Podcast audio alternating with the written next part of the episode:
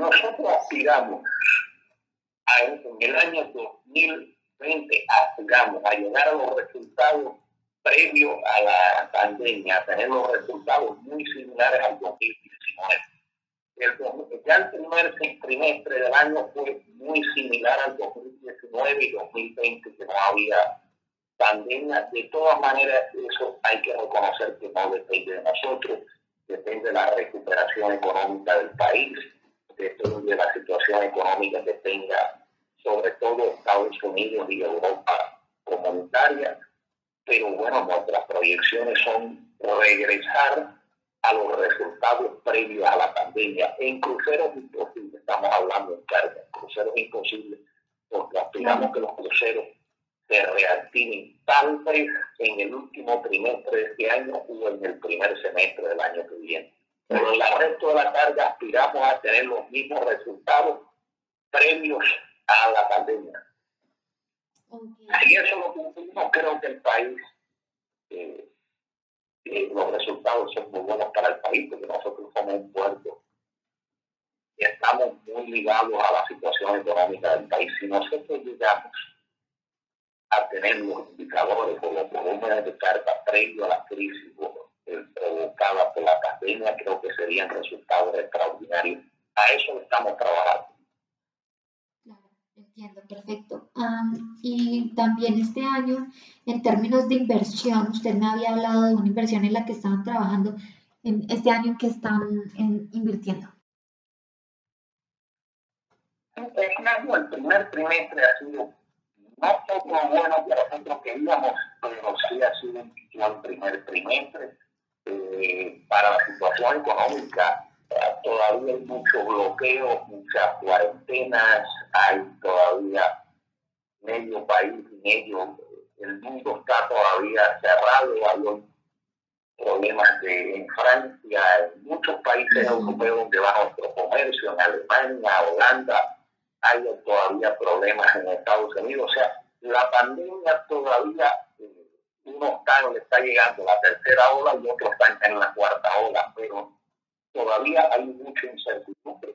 No obstante, el primer trimestre de este año ha sido un poco mejor de lo que nosotros esperábamos. No obstante, creo que todavía hay muchas cosas por hacer. La situación del carbón hay que reconocer lo que es catastrófica. La producción del carbón ha bajado este país ha dejado de producir 20 o 30 millones de toneladas de carbón al año. Los precios todavía son bajos y creo que hay mucho por hacer en el carbón. Nosotros es una parte positiva, cada día dependemos menos del carbón. Creo que esto ha sido un gran trabajo con la Junta Directiva, la administración de buscar otras alternativas de carga.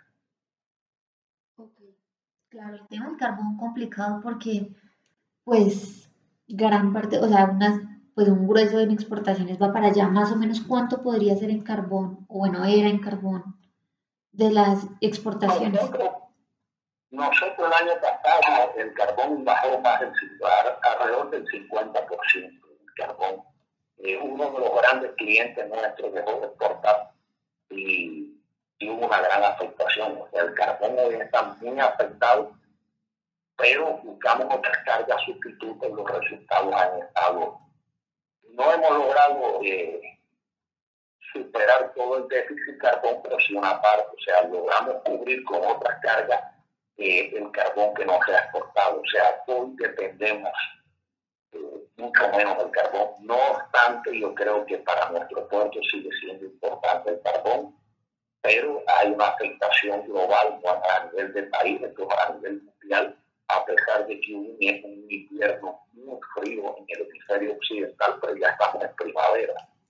O sea que estamos en primavera y habían altos inventarios de carbón. El carbón metalúrgico todavía tiene un mercado importante, creo que es un nicho de mercado que, que los carboneros deben utilizar. El carbón metalúrgico se seguirá utilizando por muchos años para la producción de acero y creo que se ha estado trabajando y creo que peor no puede haber sido la crisis del carbón de la que ha pasado el año pasado y todavía se está viviendo la crisis del carbón.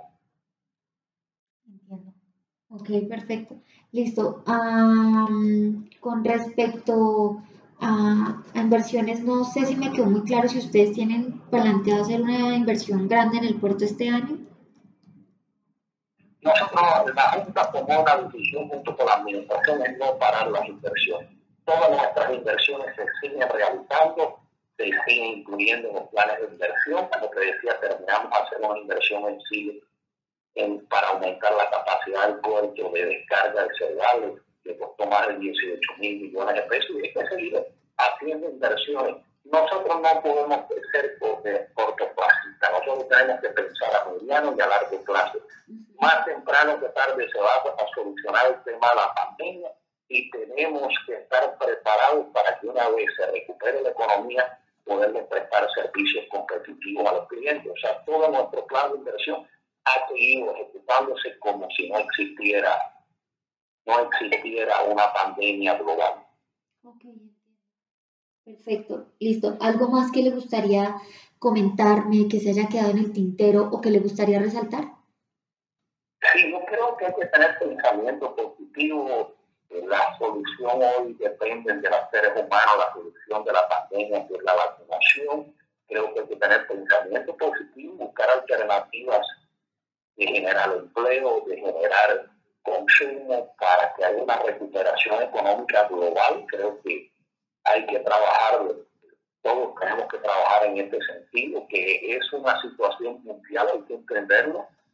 Incluso cuando se cierra un país donde van nuestras exportaciones, hay afectaciones, la gente consume menos, o sea, estamos tan interrelacionados que cualquier efecto a nivel mundial, todos lo sufrimos, como fue el caso de los contenedores que, dejó de producir, los contenedores se quedaron en el puerto, no había cómo posicionar contenedores vacíos, eh, las naves tenían problemas, hubo muchos puertos, como fue el caso nuestro, que tuvieron afectaciones, la producción tuvo afectaciones porque no recibían los repuestos o no recibían los componentes, o sea, vivimos un mundo tan interrelacionado que lo que pasa en cualquier país donde nosotros recibimos nuestras importaciones o enviamos nuestras exportaciones nos afecta a nosotros.